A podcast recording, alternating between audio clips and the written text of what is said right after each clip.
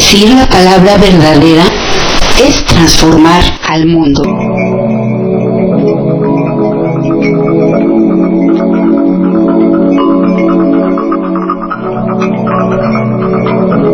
Decir que los hombres son personas y como personas son libres y no hacer nada para lograr concretamente que esta afirmación sea objetiva es una farsa.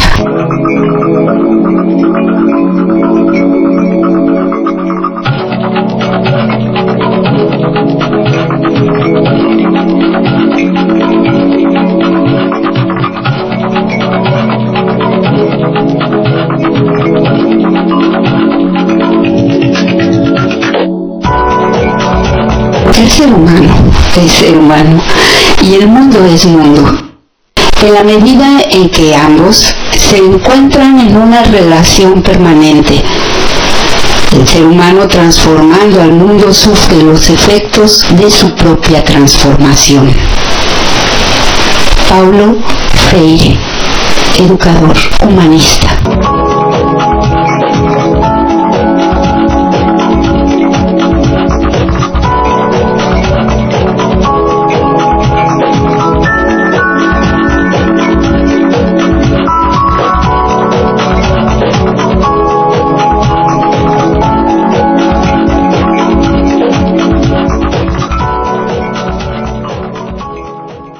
Nosotros sabemos algo, todos nosotros ignoramos algo, por eso aprendemos siempre. La cultura no es atributo exclusivo de la burguesía. Los llamados ignorantes son hombres y mujeres cultos, a los que se les ha negado el derecho de expresarse y por ello son sometidos a vivir en una cultura del silencio. Alfabetizarse no es aprender a repetir palabras, sino a decir su palabra. Defendemos el proceso revolucionario como una acción cultural dialogada conjuntamente con el acceso al poder, en el esfuerzo serio y profundo de concienciación. La ciencia y la tecnología en la sociedad revolucionaria deben estar al servicio de la liberación permanente de la humanización del hombre. Paulo Freire, educador humanista.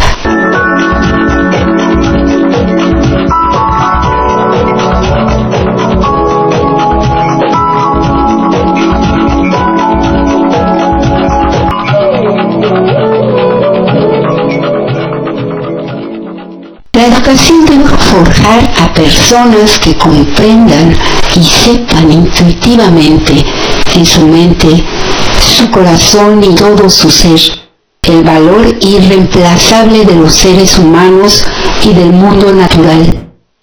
Tengo la convicción de que esa clase de educación purifica la lucha eterna de la civilización humana para crear un camino certero hacia la paz. Daisaku Ikeda, filósofo, poeta, humanista.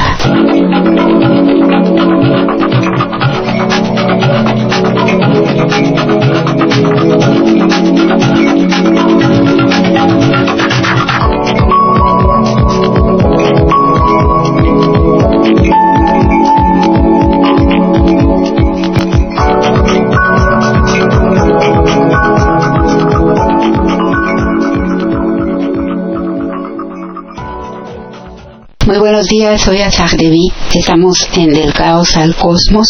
Hoy es jueves 5 de octubre de 2023 y tengo mucho gusto en saludar a todos ustedes desde Radio AMLO. Muchas gracias acompañándome en esta travesía hacia la utopía, hacia la revolución pacífica de las conciencias y en este camino nos hemos encontrado y seguimos andando y seguimos haciendo un esfuerzo por combatir las disonancias cognitivas, la irracionalidad, el odio, pero también la trampa, la maña y los subterfugios de algunos que diciendo que, que, están enraizados en la izquierda, en realidad parecería que lo que buscan es algo más y no la transformación.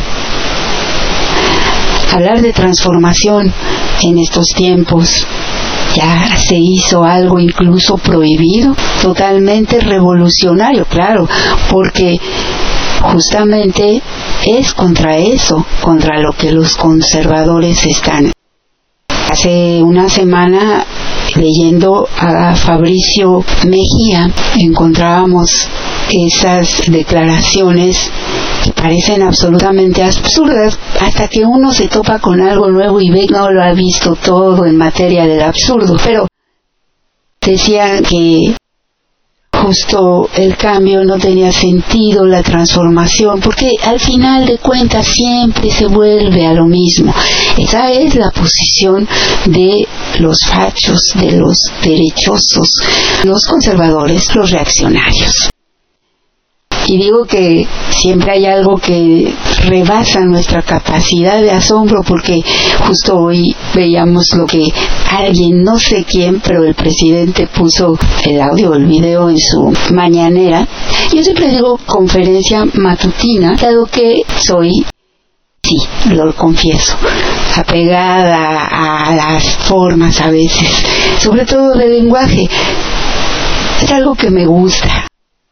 Sin embargo, ahora les diré mañaneras, porque así es como a los fachos, a los conservadores, a los accionarios les molesta. Bueno, decía, allí se pasó este en donde alguien decía que, y no entendí la relación de una cosa con la otra, pero hace falta porque si algo les caracteriza a estas personas es su irracionalidad, su falta de coherencia, que ya ni boda sabría, que había que quitarle a Morena ya el poder, algo así, que estaba destruyendo al país y al mundo, al mundo, al universo. Pero nuestra indignación no es menos, aunque juguemos con estas torpezas de nuestros adversarios, que si bien bastante idiotas, tienen eso sí los medios, tienen los medios económicos, los medios masivos de comunicación, y muchos migajeros que cachan sus mentiras para estar siempre viendo que les toca. Supongo que esa es la realidad, porque no puedo pensar que gente de buena entraña pueda repetir esas mentiras sabiendo que lo son o realmente lleguen hoy en día con la capacidad, con la diversidad de medios a nuestro alcance para salir del error y de la ignorancia, ellos caben más en esa es decir, parece que se solazan en la mentira y la ignorancia y se engañan a sí mismos, continúan así ad infinitum. Al atropello de jueces y sobre todo del INE, que sin ninguna atribución jurídica que abusando de su supuesto resguardo de una elección libre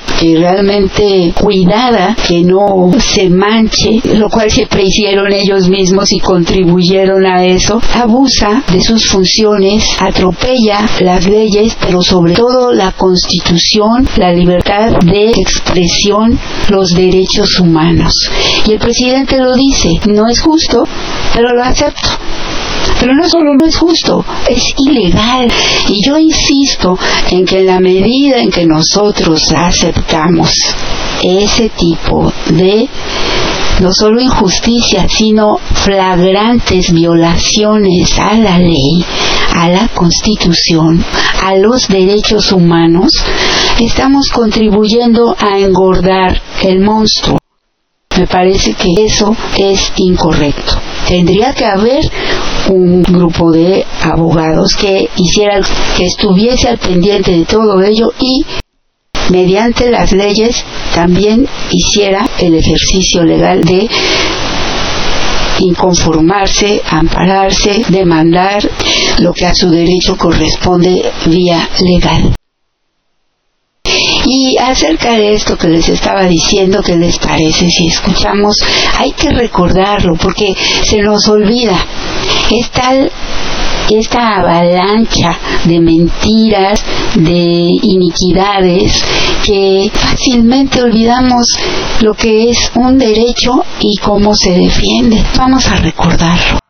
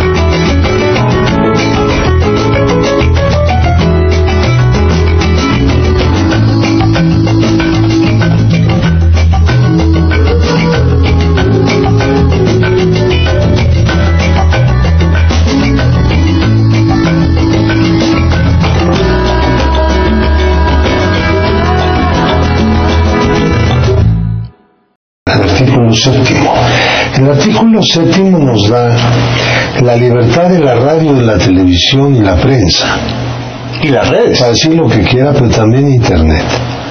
Todo el uso de Internet. De acuerdo con el artículo séptimo, el Internet, la red internacional es neutral.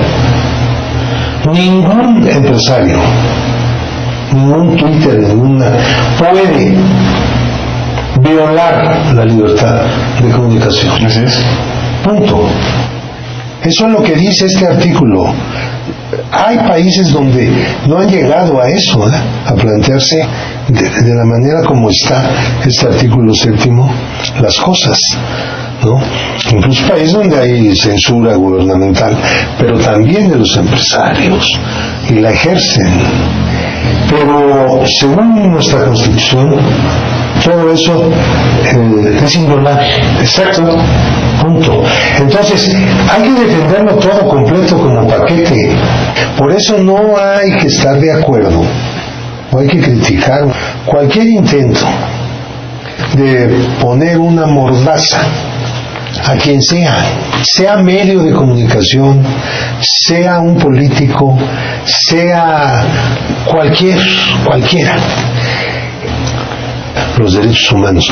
Uno de esos derechos humanos es la libertad de difusión de las ideas.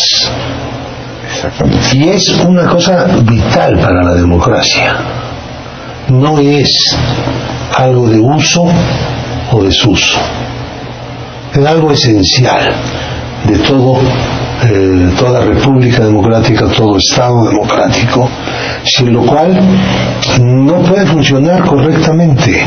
Lo que se está haciendo en México, poniendo limitaciones, es algo que nos, que si no lo detenemos, si no lo denunciamos, por lo menos si no protestamos, deberíamos salir a la calle, hacer manifestaciones en favor de la inviolabilidad de la libertad de difusión de las ideas, porque si se sigue por ese camino,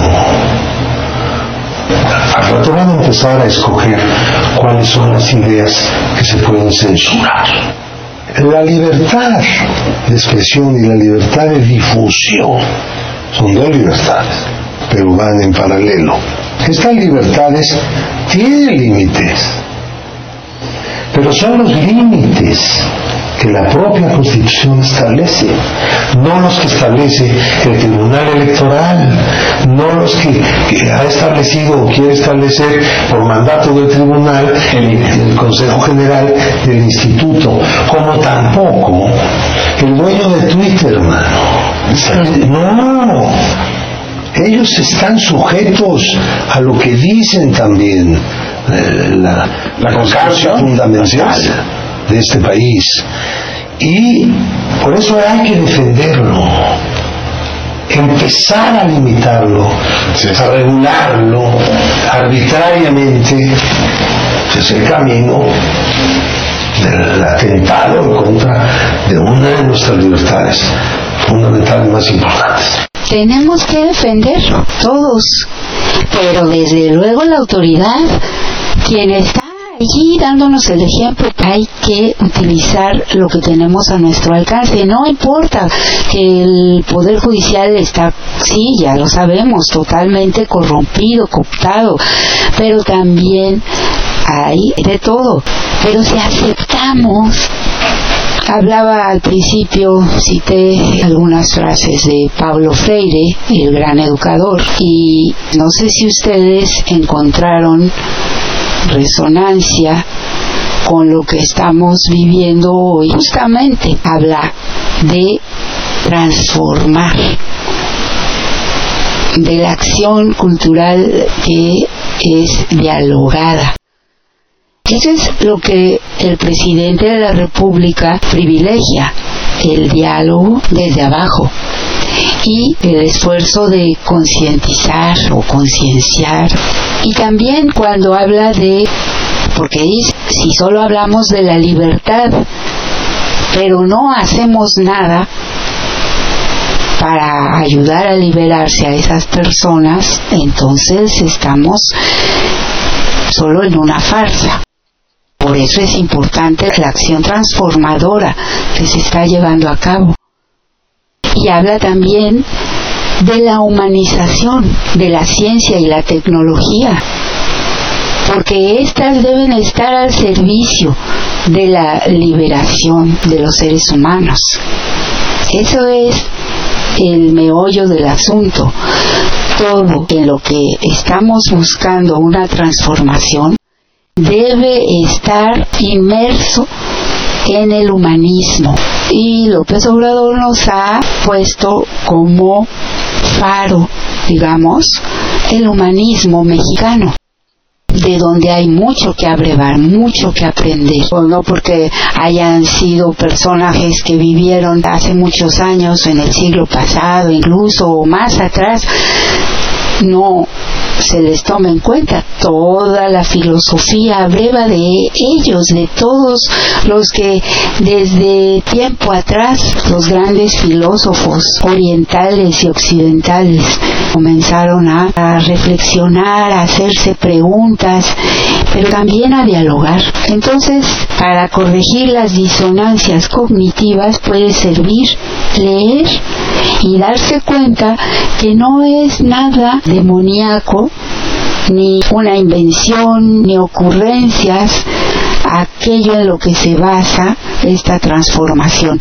Y si bien es cierto que la política ha sido totalmente desprestigiada por la acción de unos que se han dicho políticos y que muy bien hace el presidente en diferenciar porque dice eso es politiquería porque la política no es algo sucio ni negativo es lo que han hecho de la política la inmensa mayoría sí de los y las políticas porque también ellas han contribuido. Entonces ahora nos toca reivindicar la política, a la política, lo político, darle su verdadero sentido. Este tipo de gente que se dice en la izquierda o por lo menos no ser parte de la derecha corrupta, siempre está poniendo en tela de juicio las acciones de este gobierno, de este nuevo régimen, del presidente, del partido, llamándoles tibios, mentirosos, por ejemplo con lo del caso de Ayotzinapa. Y ahí está la información, y ahí están los hechos, y se niegan a aceptarlos. Porque realmente simple ignorancia o hay una intención allí, un interés bastardo en continuar administrando, no sé, la victimización, la tragedia. Es muy complicado porque ya no es solamente el adversario cuyo rostro conocemos perfectamente, sino aquellos que hacen dudar a la gente que está con este régimen, con la cuarta transformación. Pretenden eso, hacerles tambalear, hacerles creer que todo es pura simulación. Incluso hay quienes, quizá porque ellos mismos no creen, son incapaces de creer que realmente está habiendo un cambio y que, por ejemplo, el presidente no es quien dice este sí, esta no, estos que se bajen, dicen, no, es, está mal dicho, ¿no? Pues no se bajen de dónde, pero en fin, que se vayan, que esta candidatura no es viable, pues desgraciadamente no, porque vemos que muchas no lo son y sin embargo les permiten, yo creo, y a esto voy, al final de cuentas lo que quieren decir es, hay dedazo. Escuchaba yo a Hernán Gómez Rueda y él es un investigador, más allá de que se haga el payasito y saque sus lentes chistosos y haga sus cosas que a veces las hace bien, es un hombre que no es un ignorante. Y ha hecho trabajos interesantes, por ejemplo ahora esta que sigue a algún personaje en su día a día y, muestra lo que está haciendo en su trabajo pero en uno de estos trabajos en los que él pondera la candidatura de Clara Brugada para gobernar la Ciudad de México, es decir, para ser la coordinadora de la cuarta transformación en la Ciudad de México, la pondera pero también la compara con la de el policía, como él le llama.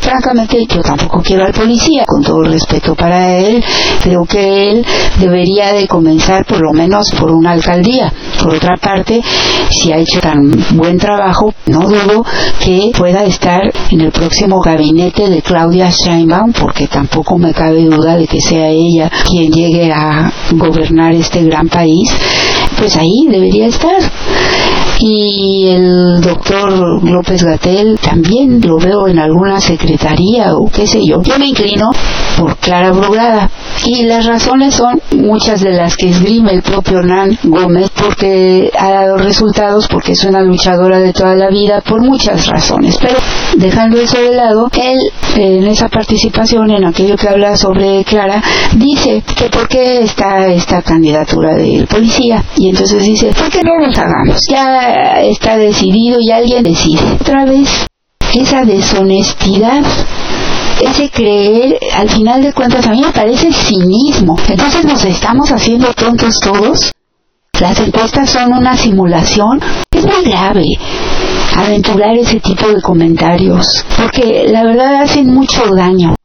Me parece cobarde, más allá de el derecho que tienen a expresarse, la irresponsabilidad con que sueltan sus creencias personales, que yo insisto están inmersas en la disfunción, en la, disfunción cognitiva, eso que está de moda. Creo que hay que tener más seriedad y claro que al final de cuentas es el pueblo quien va, es la sociedad quien va a decidir. Pero yo decía, desde mi punto de vista, sí, también se les da demasiada manga ancha dentro de Morena, porque, por ejemplo, si hay un estatuto, se debe de apegar, debe apegarse al estatuto.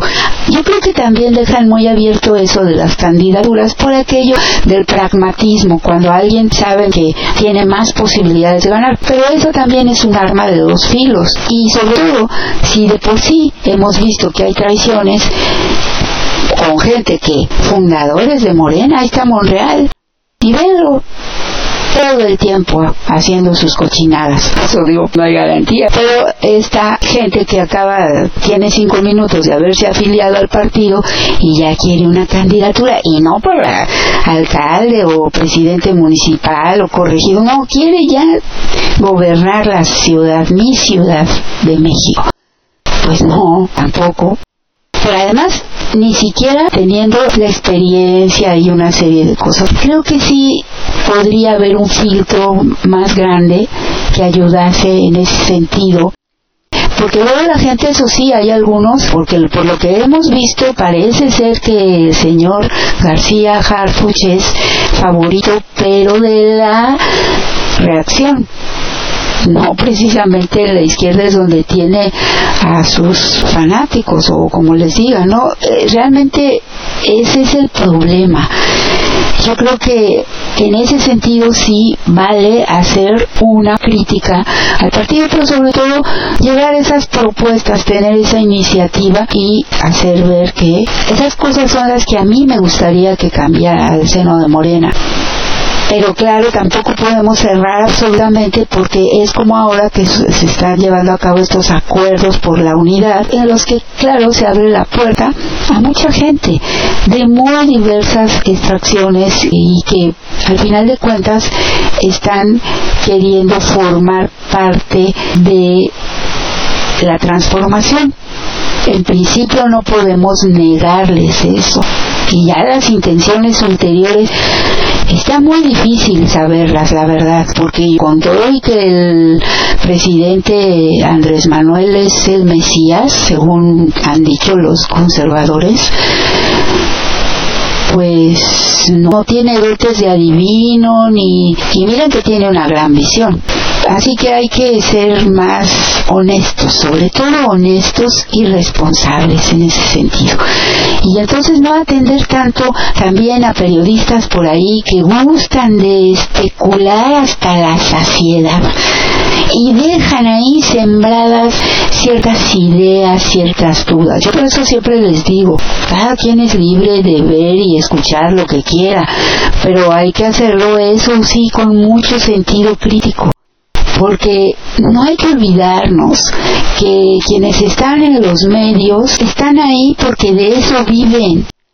Es su negocio. Pero la cosa es aquí que si se entiende que puede ser un negocio y que además sean honestos, eso no lo pongo en duda. Sin embargo, siempre queda un resabio por ahí. Y esa malformación que ya traen de décadas atrás, y algunos ni siquiera son tan viejos y aún así ya están como si les hubieran introyectado un, un chip, como si tuvieran ahí algo que los hace reaccionar de la misma manera. Cuidado con todos ellos porque ahí van sembrando sus dudas y sus cosas. Y la duda y la crítica, todo eso no solo es válido, es sano y necesario. Pero no nada más porque sí.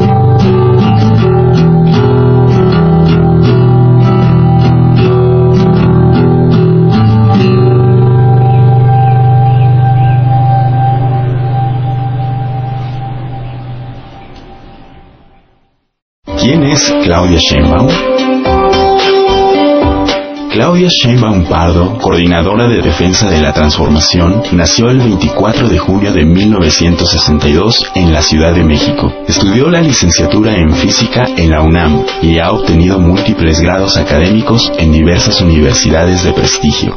Sus padres, el ingeniero químico Carlos Sheinbaum y la profesora emérita de la UNAM, Annie Pardo, participaron activamente en el movimiento estudiantil de 1968, lo que marcó de manera definitiva el perfil contestatario de Claudia Sheinbaum. Sus abuelos paternos vivieron en La Merced y Tepito, mientras que Claudia Sheinbaum vivió en el municipio de Naucalpan hasta los 12 años y posteriormente su familia se mudó a Coyoacán. Sheinbaum destacó como investigadora en el Instituto de Ingeniería de la UNAM antes de incursionar en la política. Sus investigaciones se centraron en energías renovables, calidad del aire y cambio climático y ha publicado diversos artículos y libros sobre estos temas. En el año de 2007, el panel gubernamental de cambio climático de la ONU, liderado por Mario Molina, del cual Claudia Sheinbaum formaba parte, ganó el Premio Nobel de la Paz. Su primer contacto con la lucha social fue al ingresar al CCH Plantel Sur, y ya como estudiante de la licenciatura en la UNAM, se integra al Consejo Estudiantil Universitario, cuyo principal objetivo fue la defensa de la universidad pública. En el año 2000, el entonces jefe de gobierno electo de la Ciudad de México, Andrés Manuel López Obrador, nombró a Claudia Sheinbaum secretaria de Medio Ambiente Capitalina. Como responsable del área, ella encabezó la construcción del Metrobús, las primeras ciclovías y el segundo piso del periférico. En el año 2015, Claudia Sheinbaum realizó una campaña casa por casa que resultó en su victoria como delegada en Tlalpan, y su ejemplar trabajo al frente de esta demarcación la llevó en 2018 a convertirse en la primera mujer electa como jefa de gobierno de la Ciudad de México. El 16 de junio de 2023, Claudia Sheinbaum se separó del cargo de jefa de gobierno de la Ciudad de México con el fin de competir en el proceso interno de Morena para la coordinación de defensa de la transformación. El 6 de septiembre, las cinco encuestas realizadas dieron el mismo resultado. Claudia Sheinbaum sería la responsable de dirigir el movimiento creado por el presidente Andrés Manuel López Obrador y garantizar la continuidad de la transformación. Lo anterior en virtud de que el mensaje hace referencia a la transformación del país. Ya, ya no podemos hablar de la transformación. Lo cual, en términos de la Declaración de Principios de Morena, su programa de acción y sus estatutos constituyen uno de los principios ideológicos. Asimismo, porque la población mexicana identifica al término transformación con el partido Morena y con el gobierno que encabeza el presidente López Obrador.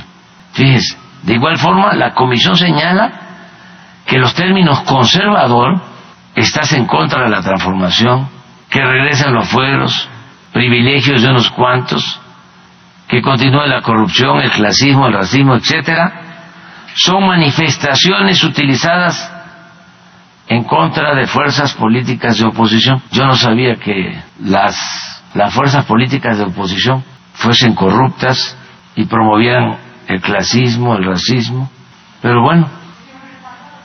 ¿Hicieron el saco?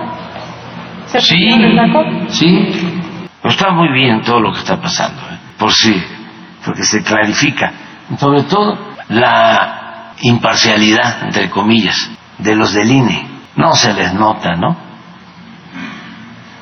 Que son chilo panistas. Casi no, ¿va? Son independientes, verdaderos jueces.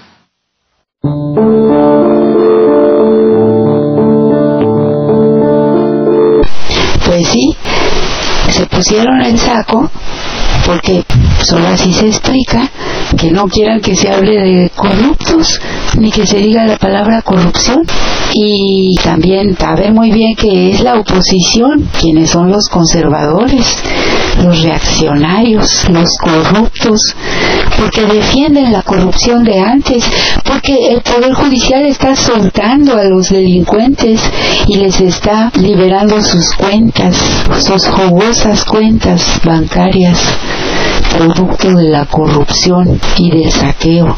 Ellos solos. Pero lo más absurdo, bueno, todo es absurdo, es que digan que la palabra transformación, por eso yo les leí lo que dice Paulo Freire, y que no es el único, porque todo aquel revolucionario, todo aquel filósofo que va a profundidad, todo aquel que busca humanizar para liberar, evidentemente habla de la transformación. Entonces, como en el léxico de los conservadores, por eso son conservadores, es solamente querer que todo siga exactamente igual, proteger el statu quo del cual ellos son beneficiarios, pues no, no quieren que se diga entonces transformación. Que porque hace alusión al gobierno ni siquiera es al partido, también ya no se puede decir morena, así que la Virgen no es morena, prohibido. Pero si ni siquiera dice ahí la cuarta transformación y ahora resulta que porque está en el estatuto, que porque está... No, ¿cómo le buscan? Pues búsquele también ahí en el PRIAN, que verdaderamente de escándalo lo que estamos viviendo en México. Pero no solo de escándalo e inmoral, sino que realmente es inaudito, ilegal y que debe ser combatido porque están atropellando nuestro derecho a la libre expresión y al allanarnos a eso estamos aceptando. Yo no estoy de acuerdo. Debe haber un litigio acerca de eso y dejar para empezar y yo insisto en lo mismo esa gente del INE y del Tribunal Electoral del Poder Judicial de la Federación y los jueces de la Suprema y todos aquellos que están haciendo al que soltaron el de Morelos y todos ellos son prevaricadores y la prevaricación es un delito que se castiga con la inhabilitación y otras cosas.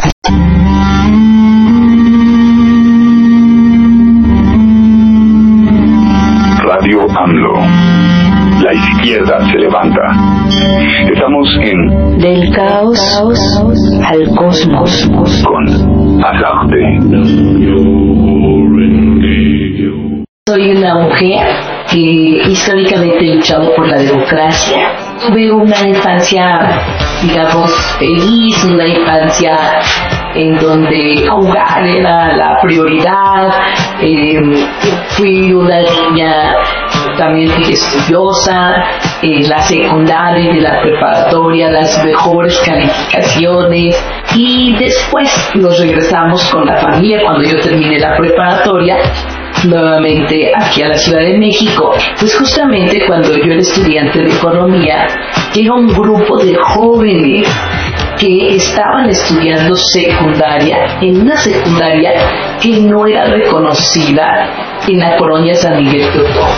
Entonces llegaron a tocar las puertas de los salones y también los corazones de jóvenes que quisiéramos apoyarlos como maestros en su secundaria, por supuesto sin, sin cobrar, sin nada, mientras que eh, pues el gobierno instalaba escuelas. Y así fue como decidí eh, irme a, a San Miguel Teotongo a apoyar, a, estar del lado de los que no tienen nada y a dedicarme a, a luchar con ellos, a transformar su vida. Vino el 97, que justamente fue la primera vez que tuvimos oportunidad de elegir a nuestros gobernantes. Así que en ese tiempo, pues todo el mundo me propuso que fuera candidata. Yo no quería, pero bueno, acepté. Joven y aceptamos. Y fue cuando Cuauhtémoc Cárdenas gana para jefe de gobierno, ganamos la ciudad, fui diputada federal. Una lucha muy importante que dimos fue lograr que la ex cárcel de mujeres no se convirtiera en una cárcel de alta seguridad y sería una lucha muy importante y logramos, o sea, de esa gran participación comunitaria, logramos que ese lugar se quedara, como un complejo educativo y cultural en el 91, cuando Andrés Manuel López Obrador vino en marcha desde Tabasco con el éxodo por la democracia. Nosotros lo recibimos en San Miguel de Otongo, que está en la- a la entrada de la Ciudad de México. Allí fue donde conocí o nos conocimos con Andrés Manuel y eh, les dimos hospedaje, los apoyamos, invitaron a la Asamblea General de la ONU para que pueda ir a Nueva York a exponer el tema de la zoología. Me acuerdo cuando diseñamos esta estrategia, era muy importante, ¿no? ¿Qué trabajo teníamos que hacer que ayudara al bienestar animal? Hacemos 13 jornadas diarias, diarias. Dividimos Iztapalapa en 13 puntos y se les llama direcciones territoriales al gobierno que está al frente. Entonces, en cada territorio tenemos todos los días una jornada de bienestar animal donde se esteriliza a los animalitos y eh, se da talleres de tenencia responsable.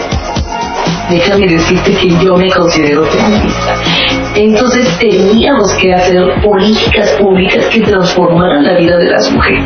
Porque de nada sirve que una mujer gobierne y que todas las demás sigan igual.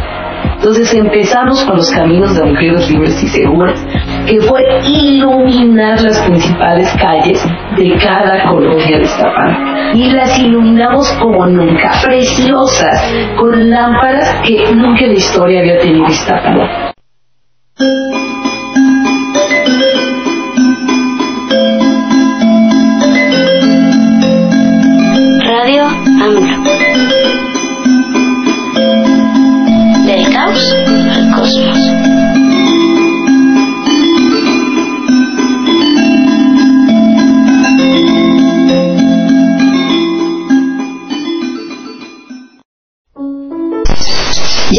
Aquí con mi camarada Tlacaelel. Ustedes lo pueden ver en Twitter o X o como le gusten llamar, como Tlacamex. Y también él está al pendiente de la radio AMLO. Aquí está con nosotros el día de hoy. Gracias, Tla, por estar con nosotros una vez más. Muchas gracias a ti y a la gente que nos escucha Es un gusto compartir criterios, eh, comentarios y pues, puntos de vista que creo que es importante para un movimiento que aspira, bueno, aspira, ya es popular y aspira a ser más democrático. Así es, querido Tla. Estamos viviendo tiempos interesantes, algunos un poco tristes eh, también porque ya le quedan cada vez menos tiempo a nuestro querido presidente, ya hasta se empieza a despedir a veces en las mañaneras y eso hace que nos sintamos tristes. A la vez estamos con la expectativa, yo creo que muy grande, porque es la primera vez que hay la posibilidad de que sea una mujer quien gobierne esta gran nación y además que sea de izquierda y además que haya dado muestras de estar con el corazón en la izquierda. Yo, yo no estaría muy de acuerdo en que sean tiempos muy tristes. Yo creo que es parte de la batalla en que se, la lucha de clases se da todo el tiempo y en todos los lugares. Eh, y eh, creo que ha habido grandes eh, avances, ha habido también mm, por ahí cosas que cuestan mucho trabajo cambiarlas, pero yo creo que en el caso del, del gobierno federal, del gobierno de la Ciudad de México y también aquí en Iztapalapa, por ejemplo, pues ha habido grandes avances. Obviamente que la derecha, los reaccionarios, o como les quieran llamar, los ricos, la oligarquía, pues se van a oponer a esto porque según ellos atenta contra sus intereses, pero tampoco es así. Creo que es parte de un equilibrio, es parte de pues que las cosas tienen que lo más parejas posible porque es la única manera en que pues logremos avanzar de tanto como mm, ciudadanos como especie también. Sí, tienes razón. Es que yo te decía que eh, triste en el sentido de que, bueno, al menos para mí, que ya no lo vamos a ver ni a escuchar y sabemos que está ahí, eso es bueno, pero sí, no deja de, para mí al menos, tener algo de nostalgia. Pero por el otro lado, claro que estamos felices con todo lo alcanzado.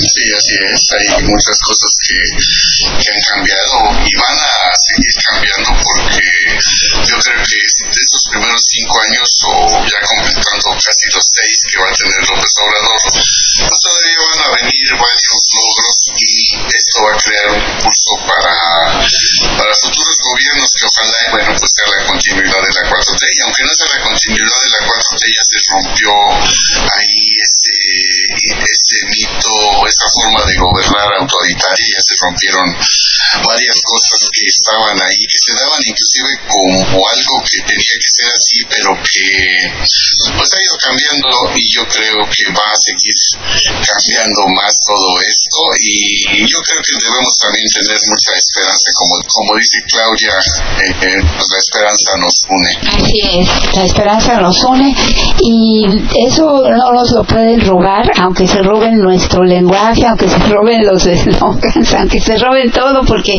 ya ves que son plagiadores de corazón, no se les da la creatividad ni nada, entonces todo el tiempo robándose las palabras, pero no solamente se las roban, sino que además el INE prohíbe que se digan en la mañanera, ¿no? Ya no puede decir el presidente transformación, ya no puede decir corruptos, ya no puede decir conservadores. Me parece que es llegar a los extremos de lo ridículo. Sí, pero también yo creo que forma, es como una respuesta a todo lo que ha ido cambiando, pues obviamente los conservadores, los reaccionarios, la oligarquía, los ricos, como se le quiere llamar ese eh, esta oposición moralmente perdedora, pues tienen alguna respuesta. Y creo que como no pueden en otros aspectos más importantes, tienen que hasta ir buscando y seleccionando algunos reductos en donde ellos pueden mostrarse y que pues en realidad no le pega tanto a, lo que es la mañanera, simplemente son algunas palabras y algunas ideas que no se pueden expresar tan libremente, pero yo creo que eh, las mañaneras siguen íntegras y por otra parte también nos damos cuenta de quiénes son ya exactamente quienes este, forman parte de este. Ya lo sabíamos en, en gran parte, pero se están sumando otros como ahora ya abiertamente, pues el INE, el TRIF, todo el Poder Judicial prácticamente. Voy a permitir leer este tweet que puso mi camarada Jorge. Es una forma de tenerlo aquí presente. Le mando como siempre un abrazo. Hay personas que todavía creen en la falta de madurez de la sociedad y consideran que se puede manipular o imponer candidatos como en los años 70. Eso es lo que dice mi camarada Jorge que de hecho las candidaturas pues se pueden quitar y poner por alguien más y que eh, yo no estoy de acuerdo con ella. Entonces Jorge le dice, pues lo que pasa es que eh, estos argumentos, entre comillas, son difíciles de rebatir porque se basan en creencias. Sí, yo digo, la disonancia cognitiva, ¿no? Y dice, este señor cree que todo sigue igual y está bien, pero los dogmas no aceptan razones. El que es incapaz de ser honesto no puede creer en la honestidad. Pues sí, eso es lo que yo también creo. ¿Qué piensas tú de esto, Tlacael? Pero no sé si quieres repetirme un poquito el, contexto. Sí, te decía que alguien que dice que por qué si bajaron las candidaturas de Soy Robledo, de la secretaria de Seguridad Pública, insisten con la de García Harfuch y que entonces iba a cambiarse el bastón de mando por Macá. Yo le dije, ¿cómo es posible que digas si sabemos que las estas candidaturas son por nadie las pone y las quita? Y entonces mi camarada Jorge le decía, pues alguien con esas creencias es muy difícil rebatirle y además el que es incapaz de ser honesto no cree en la honestidad. Esa fue la respuesta de Jorge y yo estoy totalmente de acuerdo con ella. Te pregunto, ¿qué piensas, Pero eso tiene, mucho fondo. Eh, creo que apenas estamos a inicios del proceso de, que la mayoría de la gente conozca eh, a los precandidatos o precandidatos. Todavía van a pasar mm, varios aspectos, varias cosas que, que van a ir permeando sobre estos procesos. Ahorita nos estamos, los detractores se basan mucho, pues obviamente en el pasado de los familiares de García Harfuch, bueno, el padre, este, su pareja o novia, eh, la relación que por ahí se dice que tiene con Salinas Pliego, pero por el otro lado, como compensación, pues está el que Claudia Sheinbaum lo, lo, aceptó eh, como jefe de seguridad ciudadana. Y también, pues bueno, su papel, ahí están las estadísticas, también no se puede decir que haya sido un papel malo, pero obviamente que mm, a veces, pues sí, dudamos de aquellas personas que tienen familiares o que tienen un pasado en donde, ah, bueno, faltó mencionar también lo de Ayotzinapa, en donde se dice que estuvo en algunas reuniones por ahí donde se estaba eh, preparando lo de la verdad histórica. Yo creo que todo esto va a ir madurando, van a ir saliendo más verdades em, y ojalá esto, se aclare. De lo que yo sí no estoy muy de acuerdo, y no nada más con García Harfuch, sino también con López Gatel, a quien yo no conozco mucho en me refiero a sus actividades políticas eh, comparado con el que tiene Clara Brugada que bueno tiene 30 40 años en, esto eh, me refiero a su papel dentro de las organizaciones sociales y políticas eh, aquí en Zapalapa y en, también en la Ciudad de México, eh, comparado con, pues sí, Gatel es carismático, habla muy bien, es un ser humano grande, sus acciones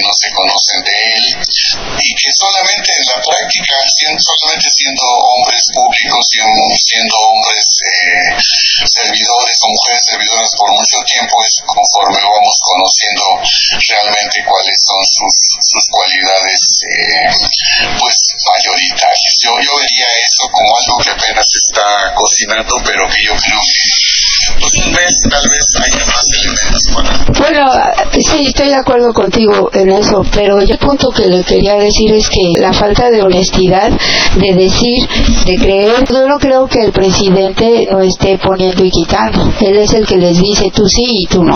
Eso es lo que está implicando. Y ese es el punto que rebatimos Jorge y yo, porque justamente eso es lo que no es. Por el, lo que decía Tlacaela, yo estoy de acuerdo en que, por supuesto, estoy de acuerdo con que Clara Brugada es la más calificada en este sentido, pero sin descalificar al doctor López Gatel ni tampoco al propio García Harfuch. Lo que sí puedo decir es que García Harfuch, y esa es la parte que a mí no me gusta nada, más allá de sus parientes, es que tiene cinco minutos que se afilió a Morena. Es decir, eso para mí cuenta mucho, realmente. Y no tiene prácticamente ninguna trayectoria de izquierda. Eso es otra. Y la otra es con quién está hoy, no quienes lo antecedieron en su pedigrí, porque esa no es culpa de él, sino con quién está hoy y él está relacionado con la hija de un magnate evasor de impuestos. Ese es el punto, que además abiertamente se ha declarado en contra de, y de manera bastante soez de la cuarta transformación de Andrés Manuel y de todos nosotros. Entonces ese es el punto, más allá de quién lo haya traído al mundo, quiénes sean sus antecesores, pues miren, ahí está Lorenzo Córdoba, hijo de un gran hombre, y él parece hijo de otra cosa, porque francamente no se comporta como el hijo de un gran hombre de izquierda, de pensamiento congruente como fue su padre. Por eso yo creo que no podemos juzgar a la gente por sus padres ni sus abuelos, porque pueden tener una estirpe maravillosa y resultaron los verdaderos infames, como el caso de Córdoba, o en el caso de García Harfus, tener muy malos antecesores y hoy en día ellos comportarse de manera totalmente distinta. Esa tiene el beneficio de la duda y de hecho su buen desempeño al frente de seguridad en la Ciudad de México habla por él. El punto era ese, de, la gente que afirma eso, eh, como si le constara. Y otro que yo mencioné también es eh, Hernán Gómez Bruera, que dice lo mismo, es que eh, no nos hagamos, alguien está apoyando y, al final es quien dice quién queda o no. Esa forma de expresar es un insulto a todos nosotros, porque lo que nos están diciendo es, ustedes son unos ingenuos, para no decirnos la otra palabra que le gusta decir, a Xochitl Galvez y la verdad es que es una simulación. Pensar así ya los descalifica de entrada. Ese es mi punto de vista y eso es lo que Jorge y yo dijimos. Pues ya más allá de las candidaturas y de quién esté calificado o no, a eso nos referíamos. Sí, mira, yo en ese aspecto, pues ahí hay aspectos, elementos que sabemos que son públicos, cómo es el proceso para seleccionar candidatos. Ya eh, hay, también hay situaciones y siempre ha habido situaciones en las que pues nosotros como eh, seres humanos terrestres, este, pues no, no, por más que nos queremos enterar, no sabemos eh, quién pone, quién quitan, si es que existe eso de que ponen y quitan. Pues yo creo que no hay quien ponga y quita. Que no los seleccionan, sí. Hay un proceso en los estatutos que debiera ser así mm, eh, llevado a cabo al 100%, pero bueno, sabemos que hay también el elemento humano, también está el, los puntos eh, importantes para seleccionar a una persona que a veces no nos gusta mucho, a veces pensamos que mm, voy al, fondo, a veces mucha gente piensa que Obrador es el que dice aquí están, esta es la lista, eh, como antes, ¿no? Que, eso es lo que me parece muy deshonesto, decir eso. Sí, sí, pero no, en realidad no, no, de, de esos dos aspectos del dedazo a una selección libre, pues nosotros en los estatutos como morenos, como izquierdistas, como democráticos, pues pensamos que debe ser lo más limpio posible sin eh, responder a intereses de grupos ni de personas. Pero eh, yo, yo personalmente, pues no sé exactamente cómo se hacen ya esa selección.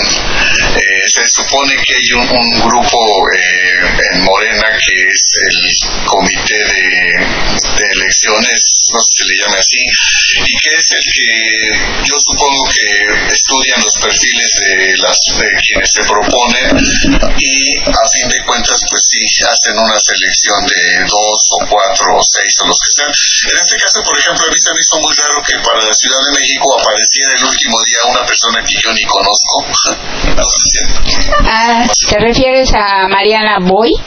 Sí, yo no la conocía así. Yo tampoco. A lo mejor la, la escuché o la leí por ahí que existía o que comentó algo, pero la verdad es que no sé, pensando precisamente estos días, bueno, ¿y dónde están todos aquellos luchadores sociales que vienen desde los noventas, ochentas o los dos miles, que han estado hombro a hombro con López Obrador, eh, caminando y en las asambleas y creando Morena, oponiéndose a la, eh, a la que se entreguen los recursos de México? Hay muchísima gente eh, que hizo esa labor y de repente un día, y ya no nos vamos a, la, a nivel nacional, sino a nivel eh, Ciudad de México. Todo está, también en Ciudad de México hay muchos luchadores sociales que vienen desde hace mucho tiempo, que conocen el movimiento, que siempre han estado contra la imposición y de repente aparece ahí, no sé, Juan Pérez o Juana Pérez y tú dices, bueno, ¿y de dónde salió? ¿Qué ha hecho? Este, puede ser que sea carismático, que sea el familiar de alguien, pero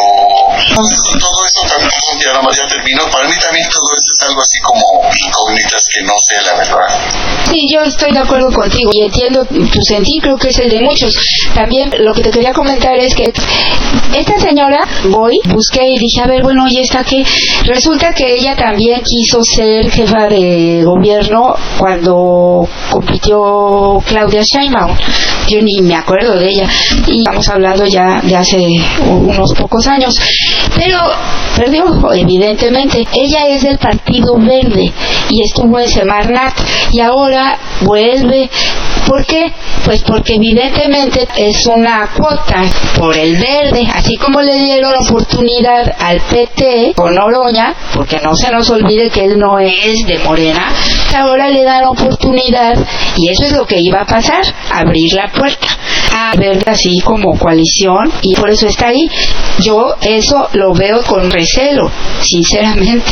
Pero bueno, entendemos que esas son las circunstancias políticas y la elasticidad que a veces se da. No puedo hablar ni de su probidad o falta de ella, lo único que puedo decir es que no es de Morena, pero que le dan esa oportunidad debido a esto pues apenas si figura en las poner a estas personas pues porque le tienen que eso, como tú bien dices, tendríamos que verlo en el estatuto de Morena. Pero todavía no llegamos a eso, todavía estamos iniciando la 4T, Morena como partido es relativamente joven, todavía se están acomodando ahí muchas cosas que no hunden dentro del partido, dentro del movimiento y eh, pues ojalá y con el tiempo todo eso se vaya puliendo, pero parece que eh, a nivel de otros países va al revés. No sé si eh, hayas notado que, por ejemplo, en España ahora se tienen que hacer coaliciones para,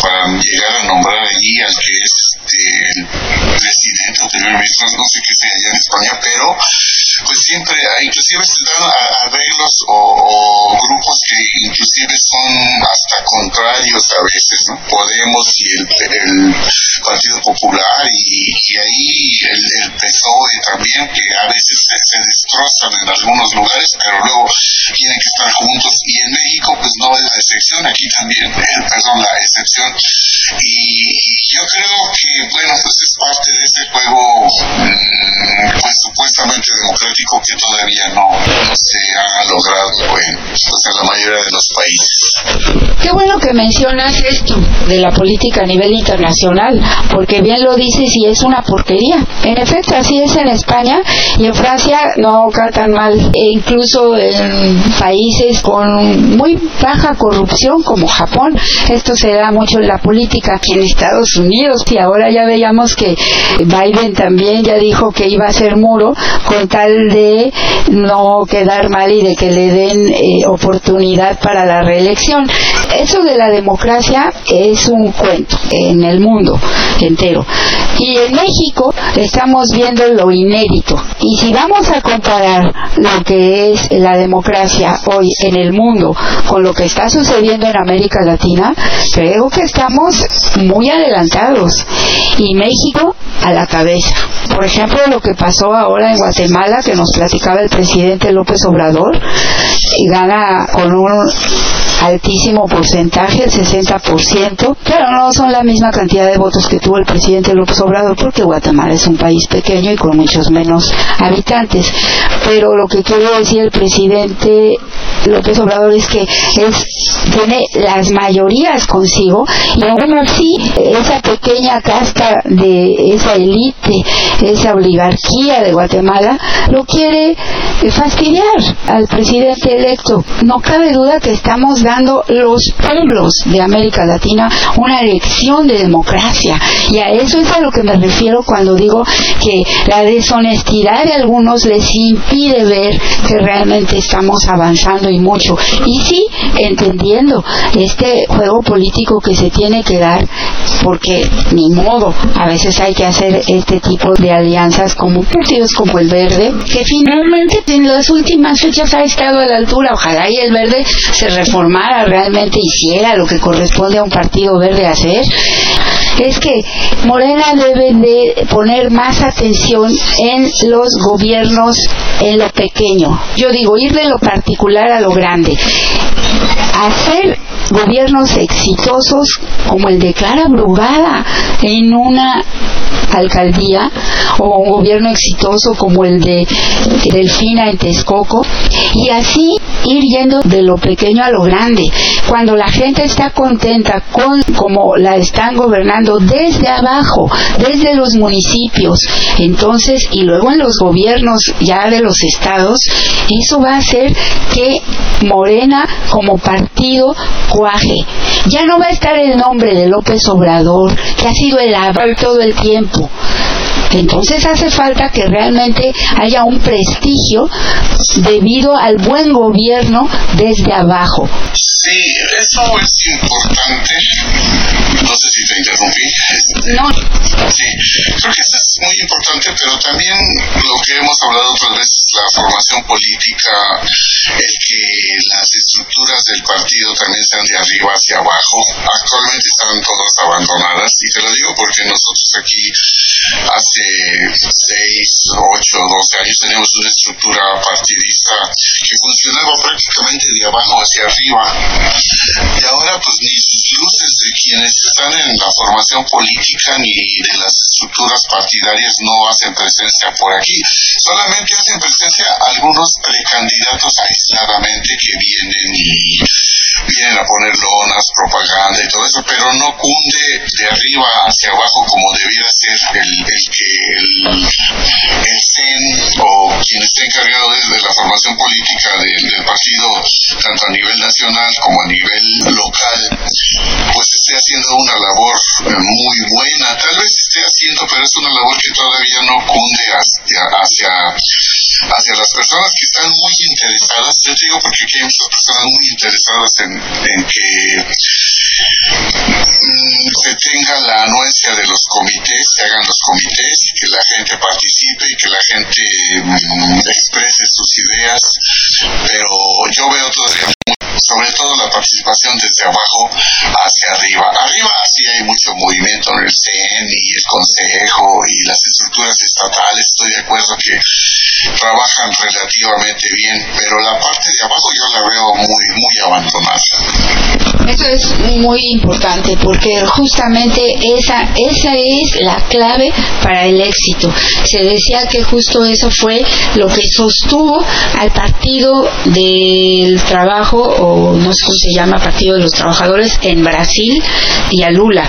Ese trabajo desde abajo, porque eso que tú estás diciendo, justamente si no hay esa movilización desde abajo y esa oportunidad para los de abajo y esa formación política, obviamente tampoco va a haber buenos gobiernos comenzando por los pequeños poblados ni nada, porque no se les da, no se les toma en cuenta para que ellos tomen parte del gobierno. Y es muy importante que empiecen a foguearse desde ahí y a participar más.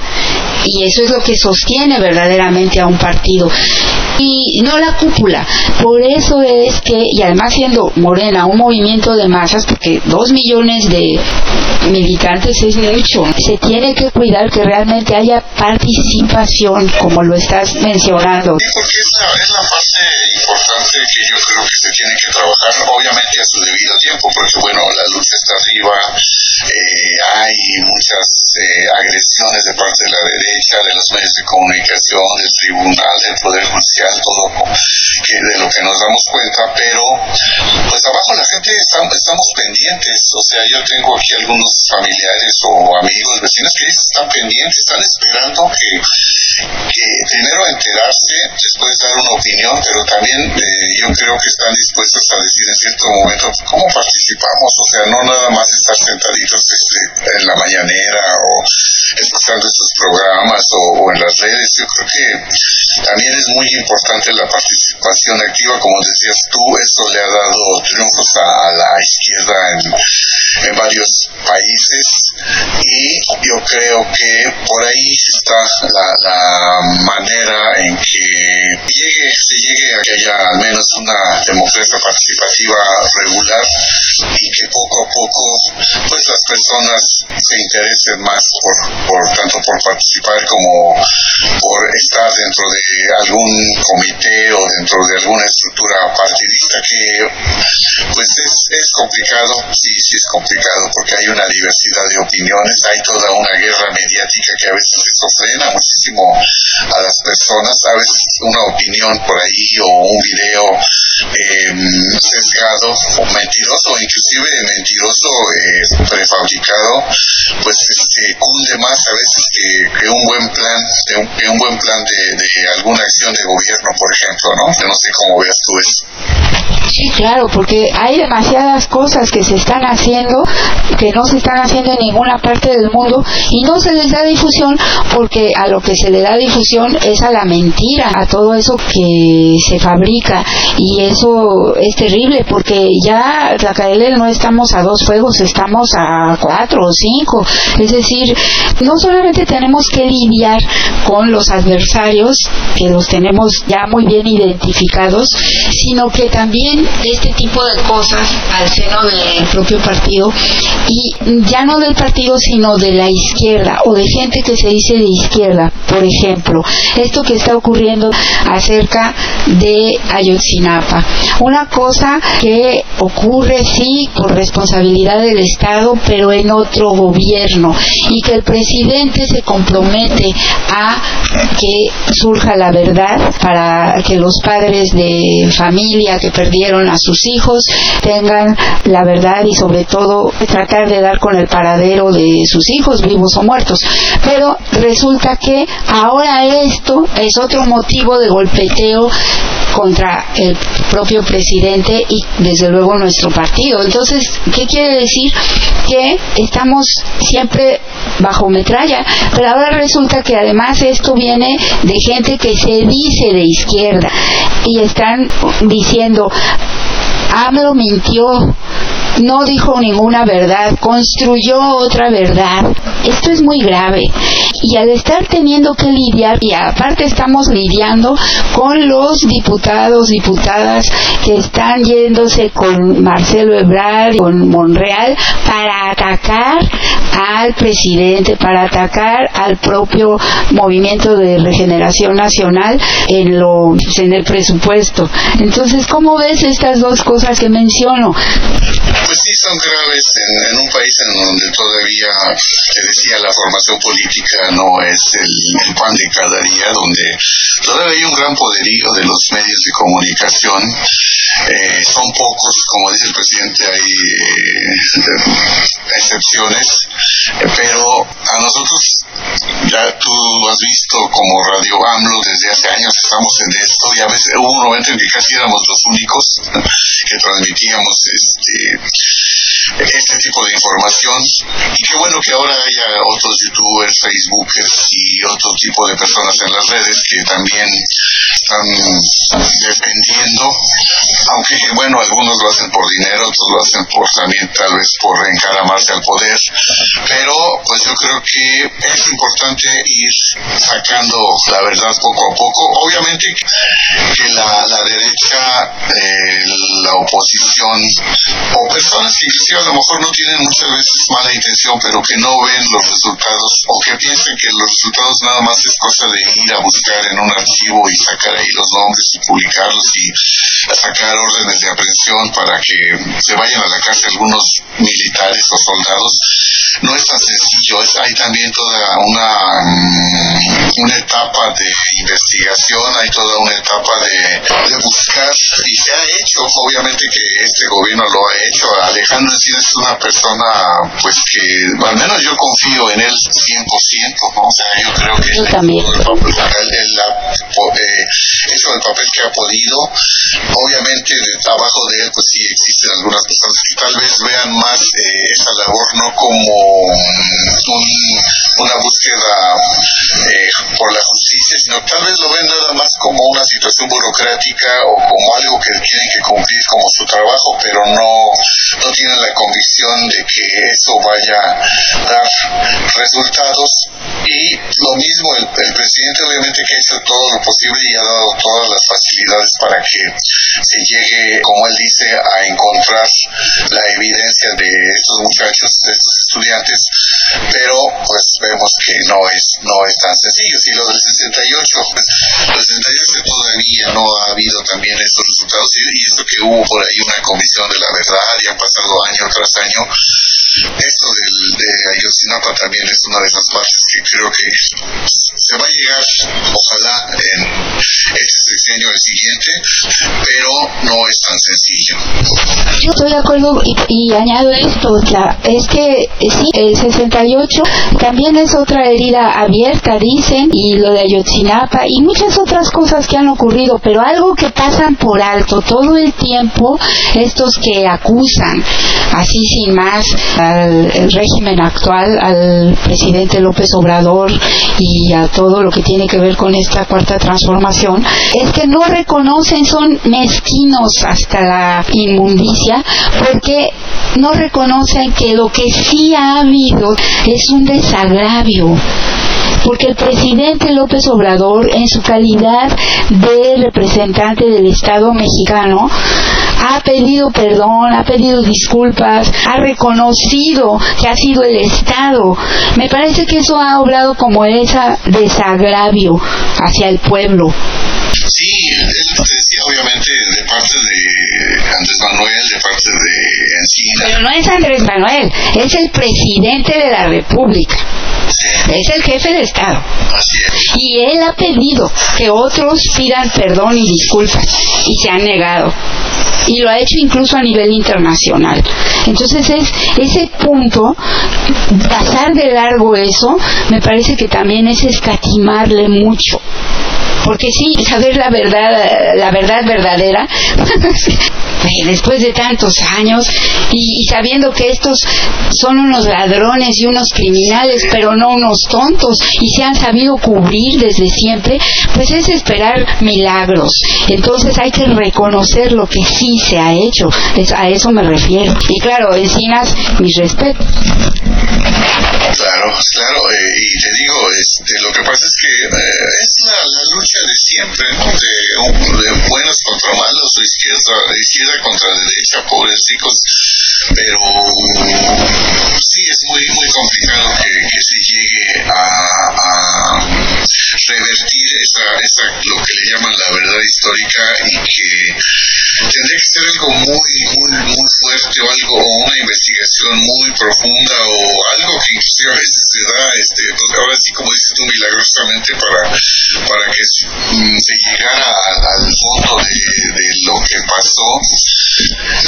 Y bueno, pues ojalá le queda casi un año al presidente y él sigue su convicción de que se va a llegar al fondo de la verdad hasta donde alcance, hasta donde se pueda. Obviamente, pues no es magia, no es eh, algo que se tenga que nada más sacar así de una chistera, pues eso no, no, no funciona así, más habiendo muchos elementos internacional de intereses de grupos, intereses de partidos, intereses de políticos, intereses de otro tipo, pues es, es muy, muy complicado. Y si también tomamos en cuenta la, la, la tortugués de la FGR, pues está, está complicado el asunto. Eso ya es todo este cúmulo de cosas que se dicen en los medios que tapan la realidad y la realidad es que sí hubo un desmoronamiento de la verdad histórica.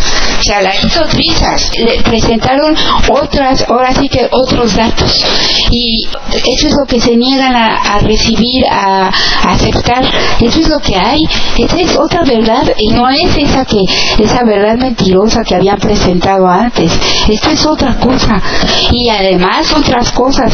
Y además toda la información. Y además el desagravio habiendo entrado los familiares allí al propio campo del, del ejército. Exacto. Cuando se había visto eso. Entonces, claro, no se puede conocer. Ya se encontraron algunos restos, tan es así que hasta se le hizo un monumento a uno de los estudiantes de Ayotzinapa. ¿Y qué pasó? Fueron y lo defenestraron. Ahora, quién sabe quiénes, ¿no? Entonces, este, claro que se ha avanzado, pero no se puede exigir. Eh, ahora sí que lo imposible hay que ver con cuidado, porque hay otra cosa. El presidente lo dijo con toda claridad. Ya les entregamos, les, los padres decían que querían todo, todo, todo, todo directamente. Entonces él dijo, hay que entregarlo todo. Esa fue la orden. Y le dijeron, no, no lo queremos. A eso no le dan difusión en los medios masivos, eso lo dijo el presidente de la mañanera. Y ahí están los abogadetes de estos señores padres de los estudiantes perdidos, haciendo su agosto. Sí, y algo creo que es importante, a veces creo que nos guiamos más por la percepción de los derechosos o de las personas que están contra este gobierno, pero yo no sé en realidad cuál sea la opinión generalizada de la gente, no sé si de eso se hagan encuestas o no, pero tal vez nada más sea el grupo que maneja eh, los intereses de la derecha y en realidad eh, mucha gente pues, del pueblo en general yo creo que está a favor o, coincide con los criterios que ha dicho el presidente de que pues está cumpliendo, no es fácil y que él va a tratar de llegar a, pues a, al fondo de la cuestión que es encontrar qué pasó, qué pasó ese día. ¿no? Claro, eso es algo que se va a seguir haciendo. Y mientras tanto el presidente no solamente cumple con incluso sacar unos cuerpos que ya el propio dueño de la mina, ¿te acuerdas? Se dijo para qué él se comprometió y lo hizo. Entonces, y no solo eso, sigue haciendo todas las obras que prometió hacer, las cumplió y más. A mí me parece que se necesita ser verdaderamente perverso y mezquino para no reconocer esto. Nosotros vamos bien, o sea, el presidente ha una labor extraordinaria. Obviamente el ser humano tiene fallas, tiene carencias y pues eh, ojalá, ojalá y la persona que continúe con la labor de la 4T también, también sea una persona que pues trabaje así, trabaje como el presidente, obviamente guardando las distancias de cada personalidad. Claro, eso es lo que todos esperamos y también está en nuestra mano participar y no permitir que se revierta nada de lo ya ganado, al contrario. Te agradezco enormemente que hayas tenido la gentileza de, a pesar de tus ocupaciones, estar presente el día de hoy y te mando un fuerte abrazo y los saludos aquí de la audiencia. Mil gracias, Clark. pues gracias a todos y pues ponemos nuestro granito de arena, como decimos, participar, eh, analizar, eh, estar dentro de esto a veces no es fácil, pero pues creo que cumplimos una, una labor al menos ciudadana, al menos también de un medio como Radio AMLO y pues me da mucho gusto que, que haya que haya muchas escuchas en tu programa,